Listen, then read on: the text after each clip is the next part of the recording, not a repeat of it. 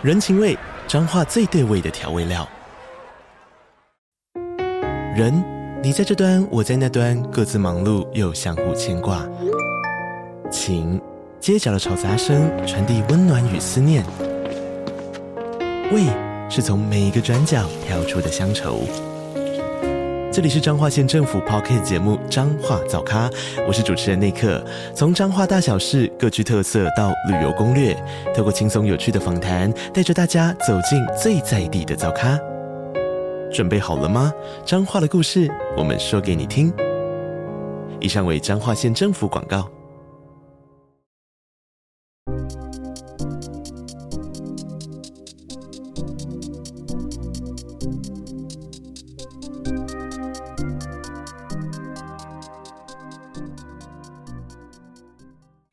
欢迎大家回到篮球乌托邦 Podcast，我是你们主持人 Quan，我是 Mike，我是 Louis，我是 Kai。这节 Podcast 我们要来聊上一周刚发生的这个 In-Season Tournament，中文是什么？季中锦标赛。那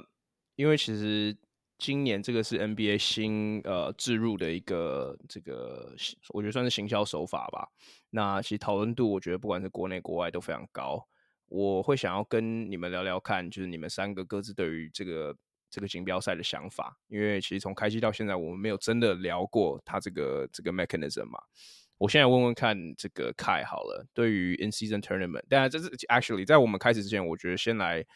讨，就是先来让大家了解一下，就是当时 NBA 为什么会做这个决定。因为其实如果你去观察过去美国 NBA 在 TV 或是网络上的收视率，还有这个观众量的话，其实都有。呃，蛮稳定的下滑，或是这个这个网络热度一直以来都有都有一些呃越来越冷的趋势。那很大的原因就是例行赛的重要性，尤其是对对于球员越来越低了。很多人觉得八十二场可能太多，所以球员轮休的状况越来越多。所以这个 In-Season Tournament 等于是说让球员们有一个新的这个诱因去去认真打比赛，然后用一个行销的手法去把这个东西包装起来。那但是它其实实质上就是打原本例行赛的模式，对。那让我们我们先来聊聊看，我现在问问看，就是凯，你你你对于 In Season Tournament 今年这样打下来，你觉得它是一个成功的这个这个保这个比赛吗？哎，我觉得这个 In In Season Tournament 啊，纵观来看，绝对是一个成功。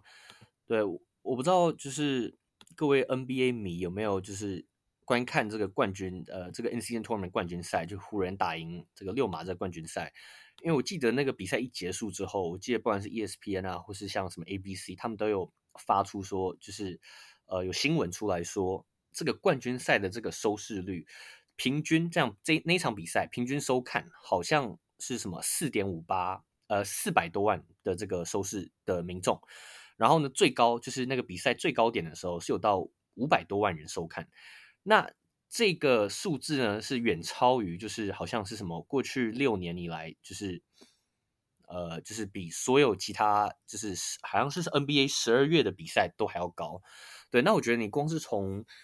从这个这个观点去切入的话，那我觉得 NBA 当初要成立这个这个季中锦标赛，它的目的已经达成了，对不对？因为我们知道 NBA 的赛季其实还蛮漫长的，有将近快半年的时间，大概四五五个多月左右。五六个多五六个月，那十二月的比赛通常啊，就是除非你是很真的有在看 NBA 的球迷，不然一般人不太会注意，对，都是到等到季后赛或是冠军赛开始之后，一些比较 casual 的 NBA 迷才会 follow。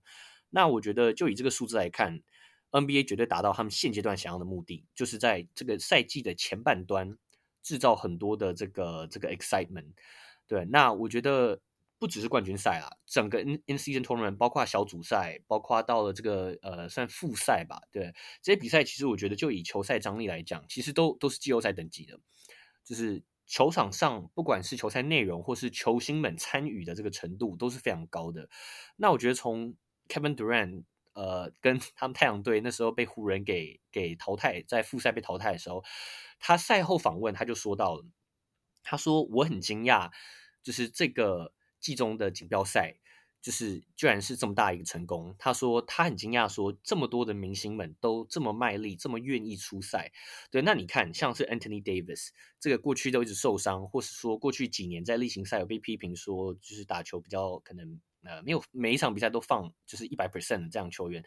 我认为像像他，对他整个季中锦标赛都打得非常认真，然后冠军赛四十分二十篮板那样就是鬼神的数据，当然不用讲。但我觉得你可以看得出来，就是不管是说明星或是就是不管是谁，对，都打得非常认真。对，即使说五十万元这样子的奖金的这个诱因，可能不是说呃会去吸引到这些 superstar，因为他们不缺这些钱，但是。你可以看得出来，就是当你把这些就是全世界最就是竞争心最最强的这几个运动员放在这个这么一个锦标赛里面，大家都会认真打。对，所以我觉得当初在这个季前的时候，很多人包括我，连我都很质疑说：“诶，你在十二月摆这么一个这个锦标赛，真的有人会去 care 吗？”那我觉得我自己的答案是，我觉得是。对，那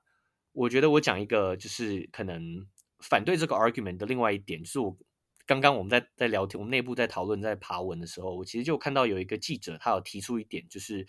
NBA 在十二月的比赛平均的收视率，每场比赛是在一点五，呃，就是一百一百五十万的这样的收视，就是收视民众。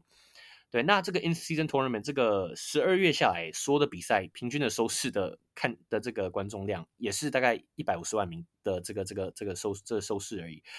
所以就。有人提出这样子的呃论点是说，诶，其实这个季中锦标赛，它虽然这个球赛张力变高，虽然球赛内容就是变得比就是例行赛还要好一点，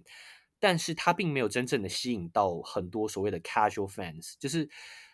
它主要还是我们这些每天都在看 NBA 的这个球迷们，我们我们在收视。那我觉得这一点其实蛮有趣的，因为其实如果你跟一些就是平常没有在看 NBA 球迷人讨论的话，其实。那些那些就是呃不是球迷啊，就是那些朋友们讨论，那些朋友们也不太会真的去观看这个这个季，就是不会去 follow 这么这么 follow 这个季中锦标赛，所以我觉得就是不管是什么论点，我觉得都蛮有趣的。但至少我觉得以 NBA 球迷的角度来讲，这个锦标赛是提供了我们一个我觉得很大的一个娱乐啊，对。所以其实其实刚凯他这边，你等于是把可能正面的一些 metric 以及负面的 metric。或或是就是倍数及不倍数的这两两边的论点都有点把它带出来。其实我觉得你刚刚提到第二个这个数字，我其实觉得很有趣，因为你讲的我们刚刚那个是以这个平均或者是单月的收视率或者收视人数去看这件事情嘛。那我觉得这个是一个合理的论述，但我会好奇这个是不是 NBA 当时在 design 这个比赛它这个它的初衷。因为其实我觉得有另外一个比较难以量化的东西，叫做网络温度，就是这个话题性、话题的热度。我我觉得可能当时 NBA 在 design 这个东西的初衷，就不是说要吸引新的观众进来，而是如何在漫长的球季里面保持一定的温度。那我觉得在一个我没有数字的情况下面，这个我我觉得他们应该是有达到了。对，那我看 Louis，你是有想要想要补充吗？yeah，我我觉得很重要一点就是 NBA 到底。当初为什么会决就是决定要办 in-season tournament 这样？然后其实呃，我有看到是说，因为 NBA 要准备谈新的 sponsor 的合约，那当然，如果你的数字、你的 viewership、你的收视量是掉下来的，这对于你谈新的 sponsorship sponsorship 的合约比较不没有利嘛。那而且这这已经不是一个。新的话题了，就是大家都知道说 NBA 甚至是季后赛冠军赛的收视率都是一直在往下掉的，所以他们需要一点东西去激起那个 viewership。那我觉得，我就是 NBA 当然会说，就是这是为了怎么讲，就是为了长期，为了要让就是让比赛让这些冗长的赛季看有一些看点或什么之类。我觉得如果你是用那个角度去看，我觉得这是个成功的东西，但我不认为说。就是我觉得 NBA 这个只是在讲给他们的 sponsor 或者是未来的 sponsor 听的东西，就是我不相信这是他们长，就是这是他们怎么讲思考很久或者是 plan 了很久之后，然后 come up 出来的一个产品。就是我觉得这只是一个短期的应付的方式，因为你说你说十二月的比赛的收视率怎样怎样，我觉得那个不重要啊，重要的是 match up 吧，就是你今天如果是一个。比如说，巫师对活塞的 In-Season Tournament 的预赛，你觉得他的 viewership 会比 I don't know 金块对热火这个 Championship 的 Rematch 的只是一个普通的例行赛，那个收视率会比较高吗？就我觉得基本上是不可能啦。然后再加上场地有很多问题嘛，不是到了比赛前一个礼拜还两个礼拜，场地设计都还没好，然后一开始打预赛的时候，场地很多很多场地都没有符合规定，然后球员在上面滑来滑去，有些人也受伤，就是证明说这这是一个仓促生出来的一个产品，就是这不是我相信 E NBA 的人力资源，这不会是。这这不可能是一个，就是来需要好，就是这这不可能是一个经过好几个月甚至几年 develop 出来的东西。就是我觉得这是一个很 force 的产品。然后我我觉得他当然有增加他的话题性，因为就是来，就是就是就是所有的媒体都在讲这件事情嘛，一定有他的话题性。但我觉得长期来说，你要怎么去，包括刚刚可能矿跟凯都提到，就是怎么样去让大家在这么冗长的赛季去看。就是每天都去 follow 这些比赛，我觉得这是这才是比较治哎治标不治本，所以是比较治本的东西。就是我觉得对于 in-season tournament 这一次办起来，我觉得它只是治标，它没有到治本这样，对吧？啊，我也觉得，我觉得大家讲的有道理哦，就是办这个商业成功，然后网络的这个呃热度，整个整个被拉上来，这点都这都是它正面的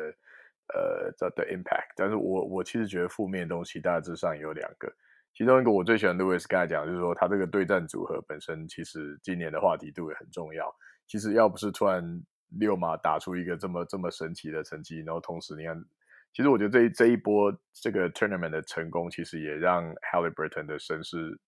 再被拉到一个新的高点。我看那个主播播报的时候都都嗨得不得了，都是他他证明了他终于来到篮球世界一个最高的位置或什么之类那种夸张的话一直喷。那我觉得 Lewis 举的例子，大概我我也喜欢他讲的，就是你，我觉得这个可能要再看一两季，这个 tournament 继续办下去，如果对战组合仍然可以达到有趣的，对吧？仍然引发大家兴趣，才能够说它是一个比较实质的哦，可以继续做下去制度上的成功。就像如果嗯，接下来刚好在这个 tournament 时期里面的这个有有那种大家比较关注度比较低的球队突然间爆发了，然后然后就是一路上打上去之后，最后是两队。不怎么人气不怎么旺的在打，你看今年有 LeBron versus 新的这个 NBA 的那个呃呃那个脸孔 Haliburton，立刻让比赛变得变得很有趣嘛啊，然后那呃但是你能够期待未未来还是这个样子吗？这个可能要再观察呃至少两季到三季才可以确定这个呃这个 tournament 会不会今年这个可能是一个一个刚刚好好达达到一个高潮的状态。那我觉得后面还有一个问题是这样子，就是。我今天看到一个有一个就是在嘲笑嘲笑这个就是讽刺的讽刺的 meme，他说，Kobe 在天堂看到这个呃湖人把那个 tournament 的的那个旗子挂到他球馆里面，那个 Kobe 露出那种不以为然的表情。哦，我我其实觉得，那你也很难看出这个东西跟实质上冠军戒指就是哪一个算是球员的比较好的成就或者是什么，对不对？我我其实我其实不是很很确定，就是说。这东西对于像像我们发现 the the brown，也许在退休前，这是他他他仅剩于他能够呃唯一能够再赢到赢赢到赢到第一第一名位置的东西了。我个我个人观点是这样啊，对，但是就是说这东西跟他的也许他最后退休的时候他的 legacy 会有关系嘛，对不对？然后这东西到底该算什么？还是要打个星号还是什么？我觉得他本身都还有很多呃，但是同时这个也是造成这么多话题性的最主要原因啊，所以。还蛮，嗯，就是有待观察。那至于负面因素，我刚才讲了这么多，我我我稍微带一下，就是，呃，我们在在这个讨论的时候，我们自己是呃那个内部讨论的时候，我们有讲到这件事，就是这个 tournament 让让在他们原本的赛程安排好，有的球队会密集的打很多场，甚至什么四天打三场，然后然后可是就是有的球队会呃就是在等待其他的那个 tournament 的那个球队打出打出位置的时候，他们会有比较长的等待期。那不行，那是目前其实你也很你也很难说，赛制让这个赛程变得密集，或者是变得要需要等很久，这这个事情的好跟坏，可能一季也是看不太出来吧，大概是这样子。我觉得，我觉得结合刚刚 Mike 跟 Louis 讲的东西，我我分享一个，我我前阵子呃，就是前阵子梦想家的 Thousand 有给我看一个影片，因为大家大家可能知道，就是我我是负责拍。Plusly 赛程的人，然后他就有当时 NBA 在那个 Sloan Conference NBA 的负责就是赛程的人，他就出来，今年就有讨论一下，讨论到这个 In-Season Tournament 的这个这个设计啊。那其实像 Louis 讲的，它本身其实并不是一个非常复杂的产品。那这个 NBA 的这个高层，他其实也是直接讲说，其实我们真的非常简单的，就只是把平常就会打的例行赛给他冠上一个名号而已。那也像凯刚刚所带到的，就是你要去，他们只是用这个方式去激发。呃，世界最强运动人员呃员们他们的这个竞争心态而已。那我觉得从这样子的观点来看的话，我觉得是非常成功的。那另外一个就是我觉得 Mike 刚刚所所提到的东西，那就是我觉得 NBA 一直以来已经大概过去三十年、四十年都是这样子，就是它是一个以球星为主的的产品。就是他们最赚钱的东西，其实并不是比赛本身，是球星。因为如果你去看数据的话，NBA 有一个非常危险的这个 trend，是把去去看比赛的人其实越来越少了。大部分的人都是看 highlight，看 House of Highlight，看 Bleacher Report，大部分球员都是这样，因为他们喜欢在意的是球星，并不是比赛。那我觉得像这样子的锦标赛，通常球星制造出来的这个背景，都是在高张力、高强度的比赛中。造成的，不管是以前是季后赛、冠军赛，那我觉得这个 In-Season Tournament 至少在这一年有达到这样子的效果。像凯呃，像这个 Mike 刚刚讲到的，Haliburton 今年其实就是一个非常好的例子嘛。他今年在过去其实是一个他自己也讲啊，从来没有赢过任何东西，然后在一个小市场球队讨论度并不高，但今年这这六到七场比赛里面，他很明显拿出自己的身价。那我觉得这个就是 NBA 在今年 In-Season Tournament 我觉得最成功的点。我觉得这也是为什么整体而言，我必须说这个是一个成功的产品线。但也像 Louis 讲的，我觉得它的长久的这个这个成功与否这件事情，我觉得还很有待观察。因为明星赛我们也看过 Adam Silver 在明星赛赛制上面做出一定的改变嘛。那今年我们也知道又要改回来了，所以这这个东西它它最终会不会像明星赛一样，它只是一个短期？炒热度的一个手法呢，还是它是一个真的可以治本的东西？因为对我而言，要治本的话，其实我认为还是得要把我们例行把 NBA 例行赛的这个总赛程降低下来了。对，那我知道 Louis 你是想要补充对吗？嗯，其实也我我补充的东西也没有很多啦，就是单纯就是觉得说，嗯，这些运动员就是你不需要怎么讲，当比赛。比较近，或者是你有一定的怎么讲 motivation 去让他们打的时候，他们本来就会打得很激烈。比如说，就是如果你有那个故事性，如果比如说两队在什么去年季后赛遇到，然后什么打到第七战，然后最后一个什么争议的判决，然后然后有一队赢了，一队输了，这样，这本来他们两队在打的时候，一定就会有那个 grudge 在，他们本来就打的会比较激烈，你不需要去。就你你就是你不需要去，你不需要去特别用什么 incentive 或者冠上一个名字去去让他打的怎么讲，就是让他们好像打得很激烈这样。所以我觉得就像看呃矿刚有提到，就是你要怎么去，不管是球星的制造，或者是这个 narrative 那个故事的制造，就是我觉得那个是比较治比较来治 治本的方式这样。对，诶、我觉得。我觉得 Louis 刚刚提到一个蛮，我觉得蛮有趣的点，就是治标不治本。那矿你刚刚其实你有提到，就是说，哎，这个季中锦标赛在未来是不是可以持续？就是现在目前我们所看到的成功。那我觉得我想多补充一些，就是我刚刚没有提到，就是呃，刚刚 Louis 有提到嘛，就是呃，这个 Adam Silver NBA 的这个的这个执行长，为什么去年就要这个提出这个方案？这个季中锦标赛，很大原因是因为。NBA 跟我记得是 ESPN 跟 Turner Sports 嘛，Turner Sports 底下就有什么 ABC 哎 ABC TNT 这几个几几个这个媒体的公司，因为他们的这个媒体的这个合约好像是二零二四二五会到期，所以他们要重新要去续续约。那他们续约，他们当然就要缴出好成绩嘛。那我没有记错，我我之前在爬文的时候，我记得去年的赛季，去年的 NBA 赛季是过去这三十年平均观众的收看率最低的。对，虽然我们这些 NBA 迷都觉得哇，NBA 好像越来越好，好像越来越多人关注，好像球赛越来越精彩，但是这个数字其实是没有显现出来的。其实大众对 NBA 的这个，就是我讲大众是不不不管是美国的本土市场，或是全世界的市场，当然这个全世界的这个市场是慢慢在在往上啊。但是就以美国本土来讲，是一直往下掉的。尤其是当 Jordan Michael Jordan 退休之后，这个数字很明显，我没有记错，Michael Jordan Michael Jordan 那时候还在的时候，九零年代的时候，NBA 每场比赛平均收看收看率是那种什么两百多万的。现在平均就像我记得我一我刚一开始讲的是一百五十万嘛，在平均就是这个差蛮多的啦。那这个过去这三十年有这个数字会掉这么多，有很多原因，包括球赛变得很单调，包括联盟失去了一个看板球星，很多这种原因啦。但是不管怎么样，这个 proposal 很重要，就是想要把这个 NBA 的这个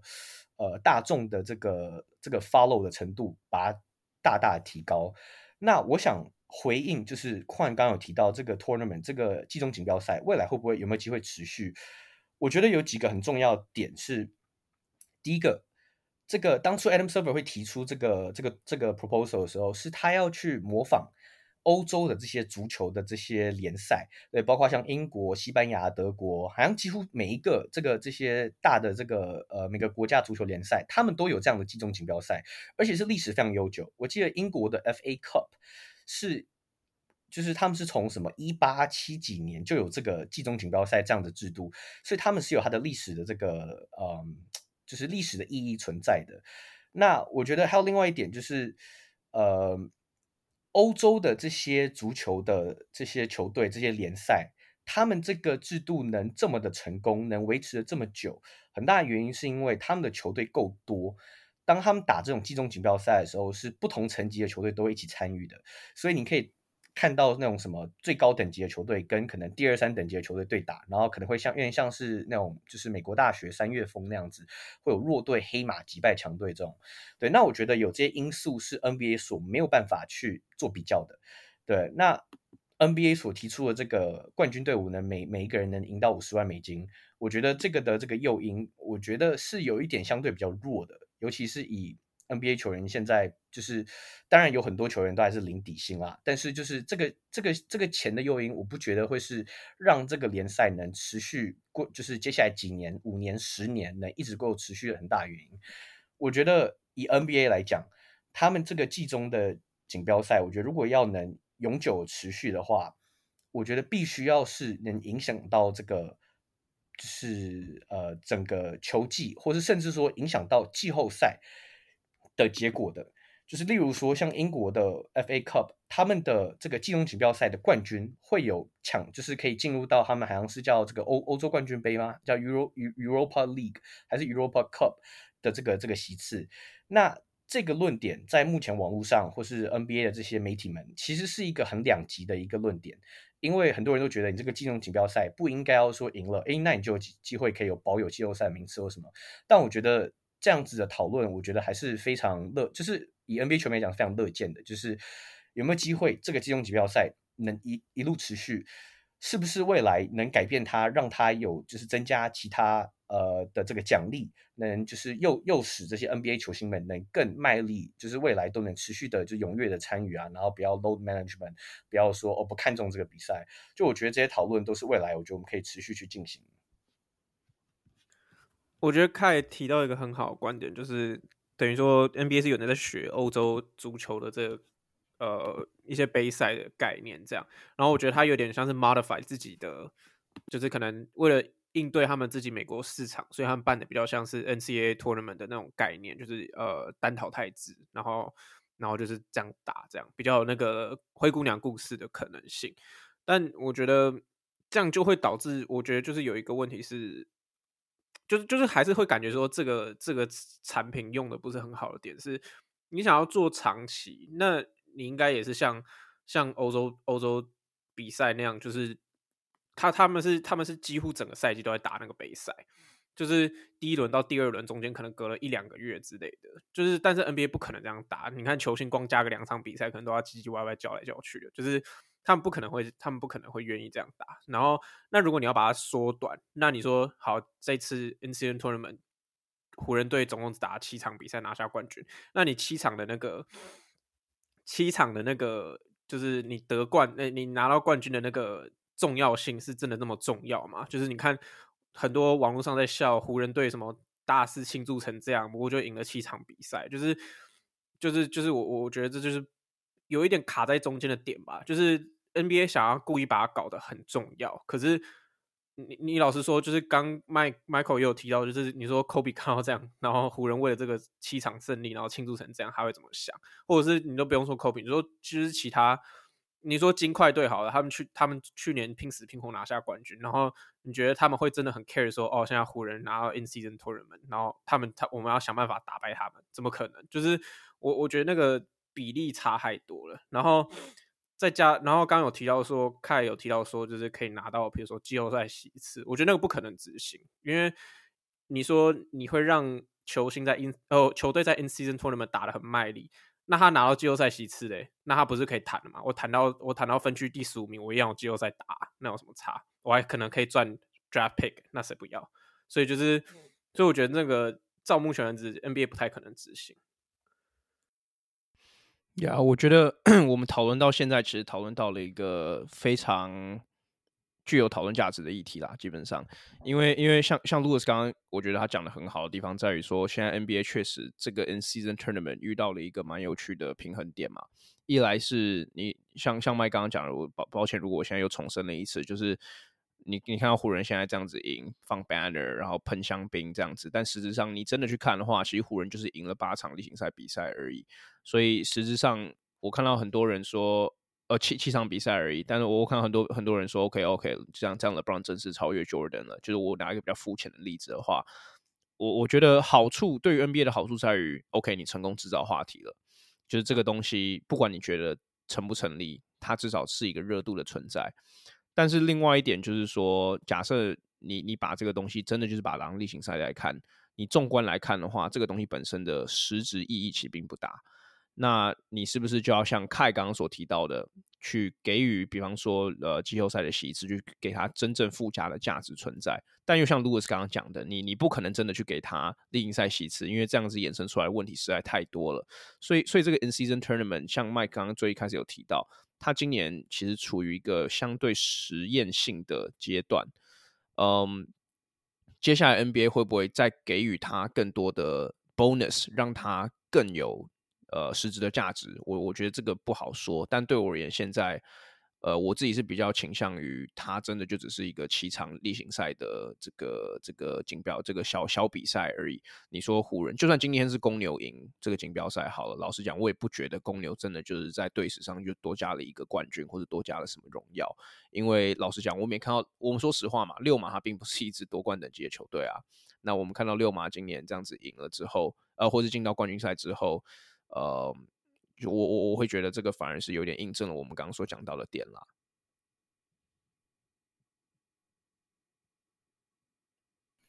对，我我只想再补充最后一点，就是，哎，我想先重申，我们其实我们四位其实都觉得这个这个季中锦标赛是成功的。那我们现在只是想要就是探讨这个这个锦标赛的未来性以及。他可不可以有哪里有可以进步的地方啊？那我觉得有一点，我觉得刚刚大家都没有提到，我觉得是不只是很多媒体们有在讨论，甚至是连 NBA 球星们，他们打完这些金融锦标赛的比赛，都有提到，就是这个锦标赛的赛制，对，因为我们都知道这个赛制它是什么五场还是四场的例行的的小组赛嘛，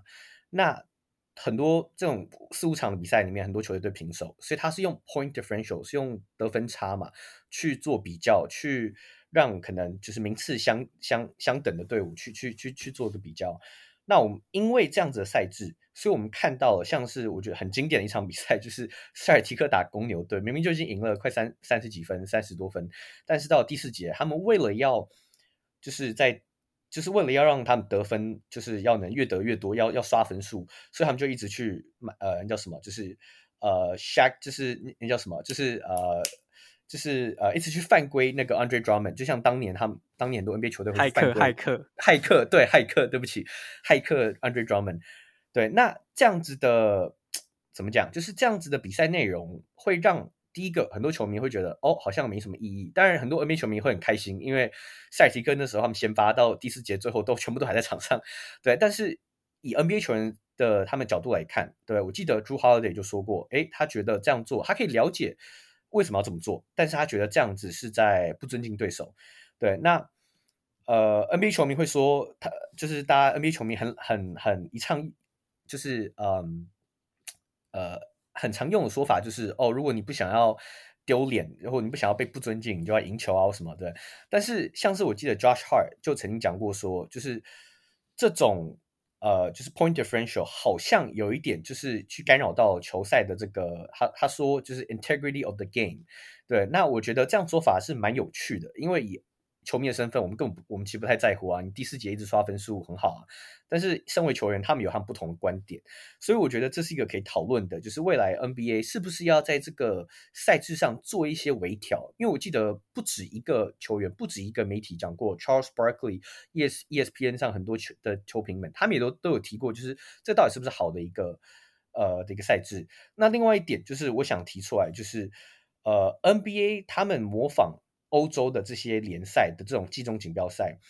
他们用这个小组赛先去做一个就是这个随机的分组，然后呢去做小组赛，再去做复赛，他们想去模仿这些杯赛。但是欧洲的这些足球的杯赛们，他们是没有小组赛，他是直接一个大乱斗，就是一个那种美国篮大学篮球三月风的方式，把所有的不同等级球队全部丢到一个联赛，然后一场定胜负，谁拿冠军，谁就是冠，谁就是可以有那个进入到这个欧，这好像什么呃 Europa Cup 的这个这个席次。对，那我觉得那样会增加很多不同的这 excitement，相比这个这个 NBA 有这个预赛比起来的话，对，那这是我个人观点啊，就是我觉得 NBA 未来可以在。可以再继续探讨，可以再看有哪里可以再去做修正或是进步的地方。对，对，呃，像像开刚刚所讲啦，就是这这个 in season tournament，其实对于美国人，对于 NBA，对于美国人而言是一个非常新颖的东西。但是其实在世界各地，不管是篮球、足球，都是呃，就是非常常见的一个 mechanism 吧。那我们刚刚其实聊的比较是属于季中锦标赛的它的这个商业价值以及它的营运模式。那我觉得我们不如就来聊聊实质比赛本身。然后我觉得最可以聊的点，其实就是在 Haliburton 这个，你可以说是今年 Season Tournament 的最最大的受呃获呃这个获益者。那他在 In Season Tournament 目前是平均二十六点七分，十三点三助攻，五十二点四的这个 Field Goal Percentage，然后四十二点五 percent 的三分命中率。那其实之前我们有在 Hooptopia 的那个 IG 上面做了一个 Poll。那 那个 poll 的本身是因为最近有个讨论的这个 topic 是在说 Nash 对比现在的 Halliburton 嘛，那我们就是单以个人球技来说，嗯，就是这个哪哪一个球员比较好？不不讲 legacy，就不算 Nash 的 MVP All Star 这些等等的，单以个人球技来讲，那我记得当时最后投票结果大概是七成五左右的人投 Halliburton 比较强。那在我们开启这个话题之前，我想要先给凯一个舞台，一点点时间，让你去 defend 你最爱的球员。你可以告诉我，来告诉我们的听众，为什么 Nash 比 Halliburton 好吗？呃，我觉得我觉得应该这么说好，就是好，第一个我觉得 Halliburton 跟 Nash。确实都很像，就是确实很多球迷们、很多 NBA 媒体们，他们会做这个对比，我觉得是正确的。因为 Halliburton，我觉得同样跟 Nash 都是一个 pass first point guard。我不，我不，我我不知道 Halliburton 可不可以算是一个所谓的传统后后卫啊？因为传统后卫大部分人的想法都会是，就是这位球员是呃真的不得分，真的就是主要以传导为主。但是我觉得 Halliburton 生长在这个，就是我觉得有一点呃进攻，就是。整个团队进攻有点病态的这个 NBA 的这个这个年代，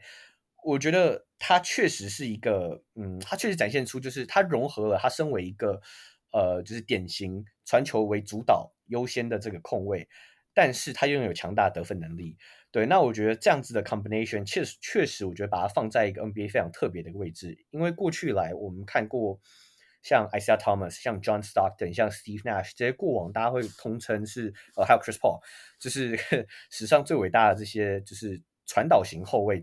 他们都没有就是得超过这种二十几分、二十五分以上这样子的记录，所以我觉得 Haliburton 确实，我觉得必须要给他他的嘉奖啊，就是过去这一年半以来，从他去年被交易到六马的后后的下半季的几十场比赛，跟这目前开季这这。这个这两个月以来，这两三个月，他确实就是打出了一个目前啊，对，是呃，我没有记错的话，是他甚至是领先 Jokic 在很多的这个进阶数据上面。对，那我觉得如果要跟 Steve Nash 做比较的话，呃，我觉得必须要说的是，我们都知道 Steve Nash 跟当年他们的那个所谓的七秒进攻的太阳队，是某种程度上是诞生了后来的这个浪花兄弟的这个勇勇士王朝。对，因为当年太阳队在这个就是所有球队都打半场进攻，都把这个球赛速度拉很慢的情况下，他们反其道而行，然后呢，他们得到了很大的这样的成功，让后来的勇士队愿意，不管是打小球阵容，不管是愿意相信以后卫以投射以外围投射为主导的进攻体系去争夺冠军，而且拿了好几座冠军，对，就呃很多人都说这个太阳队当年两千年中期的太阳队是。二零一零那时候勇士队的的之父，那我觉得你甚至可以说，当年的那个太阳队，两千年中期的太阳队，可以是现在这个六马队 Halliburton 这个六马队的爷爷。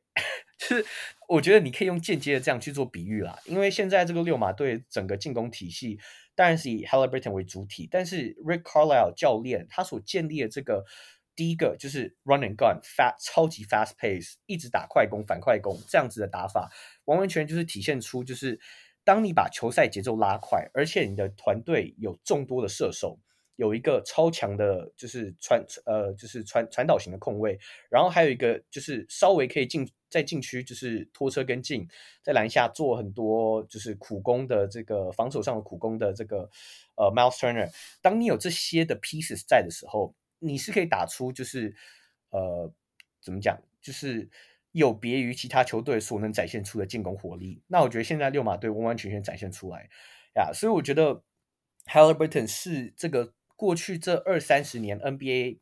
不断就是尝试要强，就是呃强制的去加快球赛节奏啊，强化这个球队就是进攻的这个每一场比赛的输出这些的，嗯。怎么讲？这些的主导之下所出来的产物呀，所以我不是要说 Haliburton 没有比 Nash 好，但是我觉得必须要提到，就是 Steve Nash 在两千年中期赢了两次 MVP，对，在他在太阳队的那时候最最强的那大概七八年，以及他在小牛队那时候进过明星赛的那三四年，他曾经带领过太阳队，就是在例行赛以及季后赛，呃，拿过就是以 off 团队的 offensive rating 是。史诗级的，就是如果你去跟就是过去 NBA 这七十几年历史比下来，然后呢，你去用这个这些团队的 offense rating，而且去 adjust 那些 rating 到就是去平跟他们那个年代的那个平均去做对比的话，Steve Nash 当年带领的太阳太阳还有达拉斯呃小牛那时候的 offense rating 都是史上前二十名，他占有七个赛季，对，包括零四年的小牛队。包括零五年的太阳队、一零年的太阳队、零二年的小牛队、零七年太阳队、零三年的小牛队，那几年的球队都是史诗级的进攻。那目前的这个六马队，我没有记错的话，就以这个 offense rating 是几乎是爆表，是要如果他们以这个这个这个进度继续走下去，如果维持他们现在 offense rating 的话，会是史上最高的。对，那我觉得这也绝对要给他夸奖。但我只是必须要说的是，Steve Nash 曾经带领过史诗级的进攻七季。对，那 Halliburton 目前是只有一季都还没有结束，所以我觉得这个对比对我来说有点过早。对，以传统数据去看的话，得分助攻，当然 Haliburton 吊打 Steve Nash，但是 Steve Nash 当年所能带领球队所打出那样的进攻的节奏，以及那样的进攻的输出，不管是例行赛或季后赛哦，都有超高的输出，是在一个所有人都打很慢节奏的情况下所出现的。对，那我觉得那样子的突破，那样子的创新是。我觉得在历史上有一定的定位，对，所以我觉得这个比较我是很难去做，嗯，就是直接的对比。以球员来讲的话，我觉得 Halliburton Halliburton 能做到很多 Nash 所做不到的，像例如说 Haliburton 身高比 Nash 高很多，高了大概四五寸左右，所以当他在做 Pick and Roll 的时候，我觉得他有比 Nash 以外更多的进攻技巧，包括像是他能有很多的 Mismatch，他面对到很多一般控卫，或是面对到。呃，可能是板凳控卫，通常板凳控卫都是可能六尺到六尺三而已。他面对到那些人都有很轻松的得分的机会。Nash 当年可能没有这么多这样子的机会，但是我觉得 Nash 也有比 Haliburton 的好的地方，像是例如说 Pick and Roll 的地方，Nash 是我觉得我看过以控球后卫来讲，左右手都是就我觉得都是相同灵活程度，这几乎是就是很难做得到。当然，就以除了投篮以外，就是以上篮这样来看的话，呀，所以我觉得以球技面来看的话，这两位球员都还是有我觉得各有优势，各有各有优有劣的地方。哎呀，但我觉得实在就是这个时代的差距，让我觉得传统数据很难体现出来。OK，我觉得你刚刚只是用非常官腔的说法，没有回答我的问题而已。我我的问题其实很简单，问题就是我们单比球员技术，撇开 legacy，撇开就是他们就是这个团队团队数，呃，也不是团队啊，就是 MVP 这些等等，All Star 这些等等，哪一个球员的技术比较好？那那对我而言，其实首首先我得澄清，其实我是一个，我我觉得我在我们 Podcast 上面至少是一个相对 Pro Steve Nash 的人，就是我我我是承认 Steve Nash 可能是历史 Top Five Point Guard 的的人，对吧？我我觉得是啊，我至少我我自己觉得我是 Top Five 吗？Top Five 吗？OK，maybe、okay, maybe top ten，但是就是我我我我我承认他的历史地位应该在某一个高度。哎、欸，top five 跟 top ten 差很多哎、欸。你就 take what you can get 然 后。然后，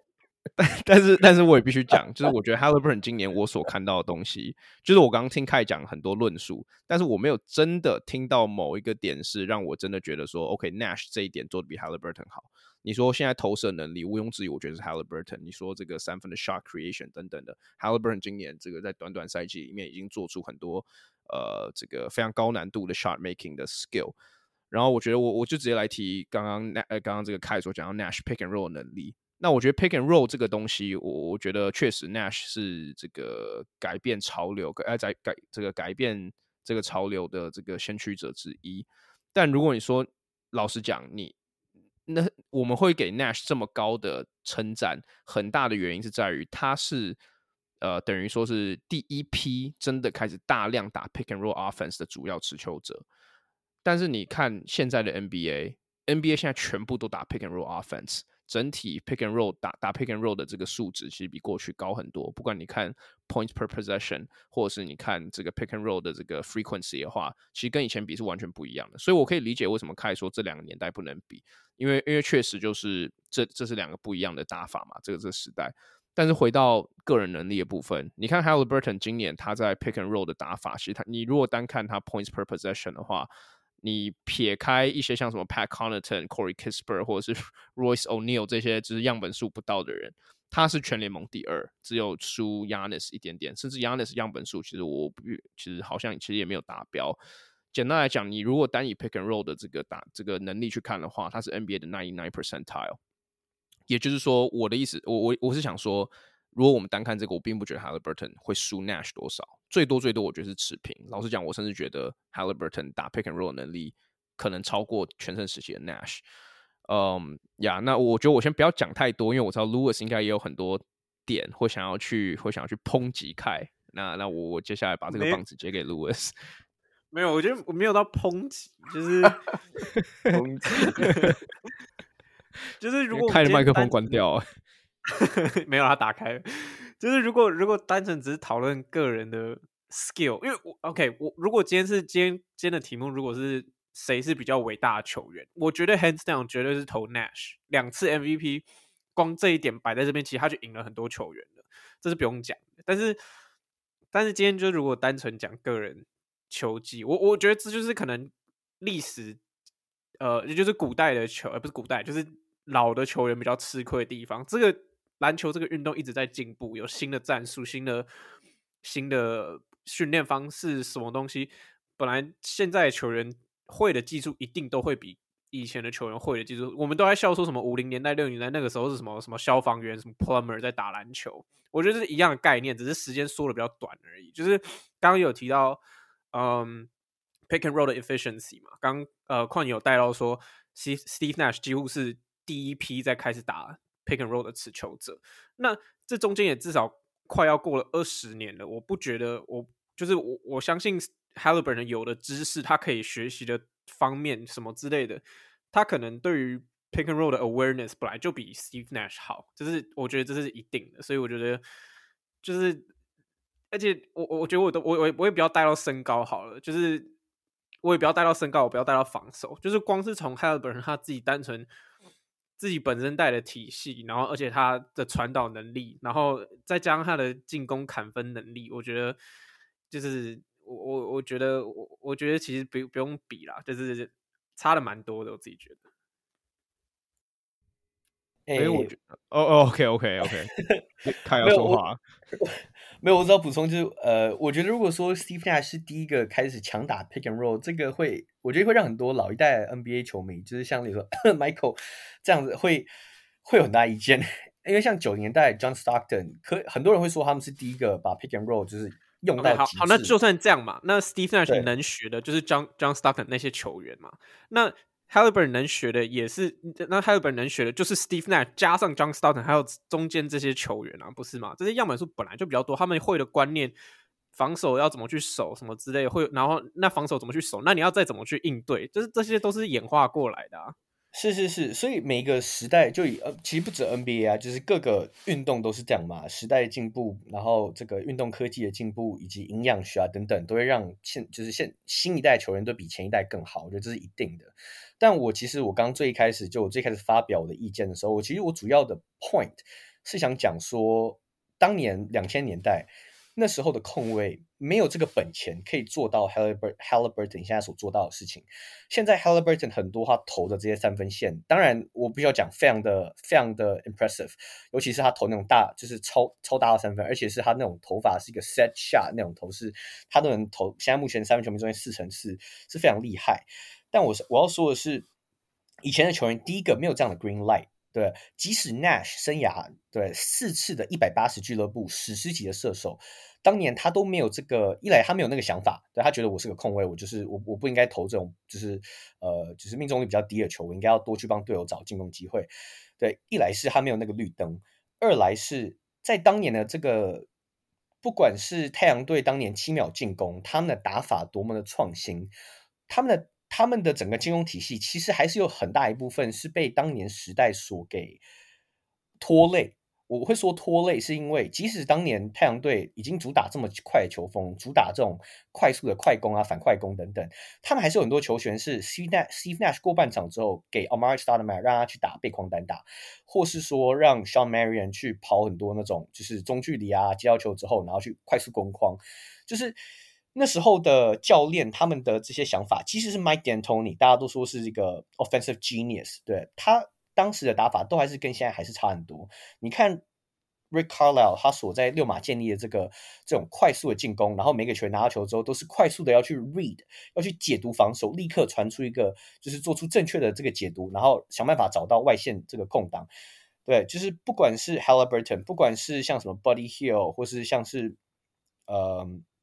呃，Mathurin、Bruce Brown 这些，他们在这个体系下面，我觉得啊，他们都有就是得到很充分的这个可以让自己发挥的这个机会，不像是两千零年代，或是你要更往前回溯九零年代、八零年代，所有球员都要照本宣科。我的战术是怎么样？我的这个战术的 primary option 是给到了这个 post up 的谁？如果这个进不了之后，给到了这个来到上中的中锋投篮，就是现在的打法是一个很 free，尤其是 Carlisle 这个 system 很 free 的打法，所以我觉得也让。Halliburton 这个本来就已经是联盟顶尖的这个后卫的这个 talent 得以完全解放。其实我的 point 只是要这样讲啊。那至于球技面，因为实在是有一点难去深入的去探讨，所以我就只是稍微用一点我自己个人的这个就是 eye test 的这个看法去做解读啊，对吧？那我我当然觉得 Halliburton 现在有很多技巧是 Steve Nash 所当年所没有的，所以如果你要用这个角度去看的话，呀，你可以说 Halliburton 是比 Nash 好。但是我还是总归一句，就是我觉得我要看到更多。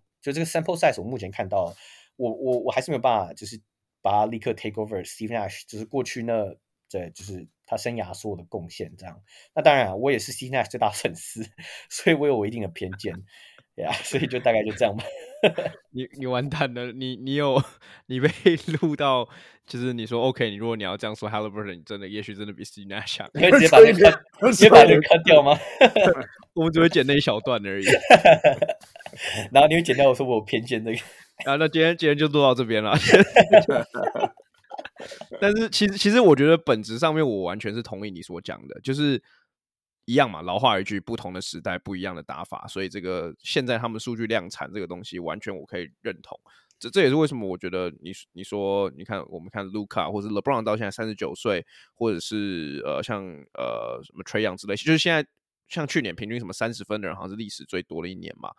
就是这些原因都源自于打法的不同，这个进攻的这个自由化，我认同。但是我觉得本质上这并不能去抹灭 Haliburton 所做到的，因为事实就是 Nash 身在就是应该应该这样讲。你说如果把 Nash 搬到这个年代，他有没有办法平均二十到二十五分，然后十二助攻左右？我觉得不是不可能，我觉得有机会。但是事实就是 Haliburton 做到了，Nash 从来没有过这样子的这个量产的这个程度嘛。那更何况，其实 Haliburton 你说 fifty forty ninety 这个这个数指标。现在 Haliburton 基本上是一个，当然我知道他现在将近八十九 percent 的罚球命中率，但他是现在是以一个当时 Nash 产量在更高的情况下达到一样的效率，所以我觉得对对我而言，我没有不同意凯所讲的东西，就是我们像 Louis 讲的，如果以伟大程度来讲，可能 Haliburton 整个生涯打完，我们最后还是会说 Nash 是更伟大的球员或是更好的球员，但是就是单单以球技面来讲的话，其实我是认为 Haliburton 已经达到 Nash 曾经所没有达到的高度了。对，那那 Mike，你想要补充是吗？对啊，我觉得大家听讲很完整的，但我我换几个角度，我把一些意见再讲得更扎实一点。我回到开第一个点，开是说，就是过去的这个呃 PG 的伟大的定义可能会是更纯粹一点的，就是透过得分以外的手段去影响比赛。但是我觉得这个随着现在新的这个。所以，所以这个是新的新的这个呃 PG 的影响比赛的方式，已经跟过往完全不一样。像我们看到 SGA，我们看到 De'Aaron Fox，对，就是在很多的球员，其实大他们用来影响比赛的方式，在 PG 位置上面得分都很高。好，不过我们可以回去想想看，为什么 Steve Nash 当时会得呃会得到两座 MVP？当然就是因为他影响影响比赛方式符合那个时代的人的想象想象空间嘛。比方说。哇，你可以说 Haliburton 这样可以得快三十分，然后失误少，助攻这么可怕，他队友全部因为他的他的 aura，所以得分来到 double digit，这简直太可怕了啊！但是我会说，过去的人可会论述说，如果 Steve Nash 要自己再多得个十几分，Steve Nash 过去的这个得分表现差不多都是十七、十八分嘛啊，偶尔会稍微上升，但但但你要他突然间砍四十分，我也看过他跟 Jason Kidd 放对。大家比谁比较 clutch 那场，你也大家如果大家印象犹新的话，那真的很可怕。好，那他，但是如果说你说 Steve Nash 要再多得快要十十一分，他才能够把比赛赢下来，才能够打出这样的高度的话，我觉得过去过往的的那个专门是凭 PG 表现的这个球评可能不一定会同意哈，他是伟大 PG。但是我觉，所以我一直觉得这个比较有点奇怪。我觉得他应该是跟什么呃 Oscar Robson 去比比较比较对吧？就是得一个得快三十分，然后整季整季下来，这个他可能篮板没那么多，但是我觉得他们的如果要比较比这个比较对。但是我在我最后一个论点是这样子哦，也许也许 Halliburton 不应该跟任何人比，因为他已经做到一个没有人做到的程度，就是他可以。我跟我再细数一次他讲的东西，全面的提升队友的能力，就是一口气队上有七个人全部达到 double digit，这太太离谱了。对，虽然说他们的分比分比分很高，呃，他们的那个进攻节奏很快，是这这这还是很惊人的一个表现。再加上他的低失误跟他的这个高助攻比，然后最后最可怕是他的得分。所以我觉得他自己已经他可以 defy categorization，他可以自己是一个 category，所以说跟任何人比都很有趣。但是也许是任何人都没有办法跟他比，对不对？所以我觉得不应该他跟 Nash 比的话，他不是他绝对比不过 Steve Nash。如果我们要比谁比较 Steve Nash 的话，他比不过 Steve Nash。但是也没有人比得过他，因为他他他自己独立在我们刚才讲那两个伟大的名字呃 Robson 跟这个 Steve Nash 之上了。如果说你单就他们的表现来说的话，这是我听过最官腔的一个回答。对啊，因为我我觉得我想再补充一。其实我想再 emphasize 刚刚提到时代的差别，就我觉得我 没有，因为我觉得有一点很很必须要提的，就是在进攻端的 NBA 的规则的改变。对，太阳队在两千年中期，应该要讲两千零四年的时候，他们为什么可以有这么大进攻的这个爆发？很大原因是因为两千零二年的时候，NBA 把 hand check rule 这个给改掉嘛，这我们都知道，NBA 改变这个规。规则让进攻球员有更多的发展空间，那那个很间接就影响到整个太阳队这个进攻的大大解放。对，原本 Steve Nash 切入的时候是很容易被对方一只手就直接挡下来，就当然没有那么夸张啊。但是你看这个 NBA 的进攻演进到现在，Haliburton 他一个 pick and roll 切入之后，如果还有个 open lane 直接上篮的话，然后防守者想从侧面来补防，然后如果有身体接触，很多时候就是个犯规。对，我们都知道，现在 NBA 超级无敌的 favor 进攻球员，一下就是犯规，一下就是罚球。对，更不用讲最近这几年 NBA 一直给这个技术犯规，就是想要去保护球员啊等等。就我觉得 physicality，我觉得进保护进攻球员，我觉得这个哨音的这个吹判变得更松等等。就我觉得，就导致到现在，就像宽刚讲的嘛，去年得到三十分的，或者说这个整体平均的这个明星球员得分，都是过去球员的好几倍啊呀所以我觉得这些 factor 都是要放进去考量的。但是我觉得有一点可以，我觉得要帮，就是可以帮 Tyrese Halliburton 讲话，就是 Haliburton 的 PER 今年是二十八点七，是几乎将近三十。对，那我们知道 PER 这个数字是去呃计算说你这位球员他的整体的数据。去跟联盟的平均去做对比，联盟平均是十五，也就是说，他现在的这个他他在场上的价值几乎是联盟平均球员的将近两倍这样子之多。这个是不管是 Steve Nash，不管是呃就是其他伟大的控卫，几乎都没有到达过的这个地步啊。那我不知道他二十八点七这样子的 PER 能维持多久，或者说他能不能维持这样的数字，会不会到季末就掉下来，就不好说。但是确实像 Michael 讲，就是 Haliburton 现在。不管是进阶数据，不管是一般数据，你怎么去看，或像例如说 offensive box plus minus，现在是一个非常惊人的十一，当然场上的时候进攻端它是领先对手十一分的，就这种可怕的进阶数据等等，我觉得确实可以把 Halliburton 放在一个蛮特别的位置。对，我我听了 Mike 讲，然后听了你讲，我所得到的结论 现在是 Halliburton 它是一个升华，就是。一个超越 PG 存在的 PG 的 的感觉，一下我一下是在讲说，哦，其实我应该拿跟 Magic Johnson 跟 Oscar Robertson 比，然后另外现在讲说他的 PER 是历史很多 PG 从来没有达到过的，那我会觉得，那你们好像都已经把这个 argument 讲完了，我我们是不是每次都这样子？就对了，我我我我觉得，如果我们要回归到就是比较官腔的说法的话，Haliburton 现在所做的事情确实就是呃非常历史上非常难难见的嘛。但是，但是我当时我回到回到最一开始好了，为什么会拿他跟 Steve Nash 比？其实我觉得除了打法上有一定的相似程度之外，其实我觉得他们起呃这个发击的方式其实也蛮像的。当时进到球队的时候，都是有另外一个明星控卫的老大哥在嘛，一个是。当然，De'Aaron Fox，然后 Steve Nash 那时候是跟 Jason Kidd 分嘛，所以，所以，所以这个东西其实我觉得一开始想，然后后来两两边各自转队之后，来到了一支属于自己球队，然后两支当时都是烂队，我们看可能去年或前年的六马，以及当时的太阳，都是属于一个比较没有方向的的状态。那两支球队都因为补上了一个空位之后，在原阵容没有变动太大的情况下面，嗯。就是战绩有大幅的提升，当然 Nash 的这个情况可能又好一点，因为当时他们其他年轻球员的素质，我觉得现在是比现在六马又再强一些的啦。但是我觉得整体的这个 trajectory 是蛮像的。那那我我觉得这一点对于 Halliburton 现在才二十二、二十三岁或者二十五岁以下这个年纪来讲的话，其实我觉得像是非常好的背书啦。这两个球员同时也都是当时不是最被 recruit 的大学球员。呃，Haliburton 我记得三星而已嘛。那我们也知道 Nash 都去 Santa Clara 也不是什么很大的学校，所以我觉得整个这个发迹的方式，我我觉得他们的生涯曲线非常像啦。当然我，我我也得重重申，我觉得单以球技来讲，我个人觉得 Haliburton 已经超过 Nash 的高度了。但是接下来 Haliburton 有没有机会去达到当时 Nash 生涯这个成就的伟大的话，呃，我觉得这个就就就再看看嘛。我觉得我觉得他现在是绝对在一个很很好的机会。对啊，我只想我只想我只想补充一点，就是、哦、Halliburton 本来高度就比 Nash 还要高。好，没有，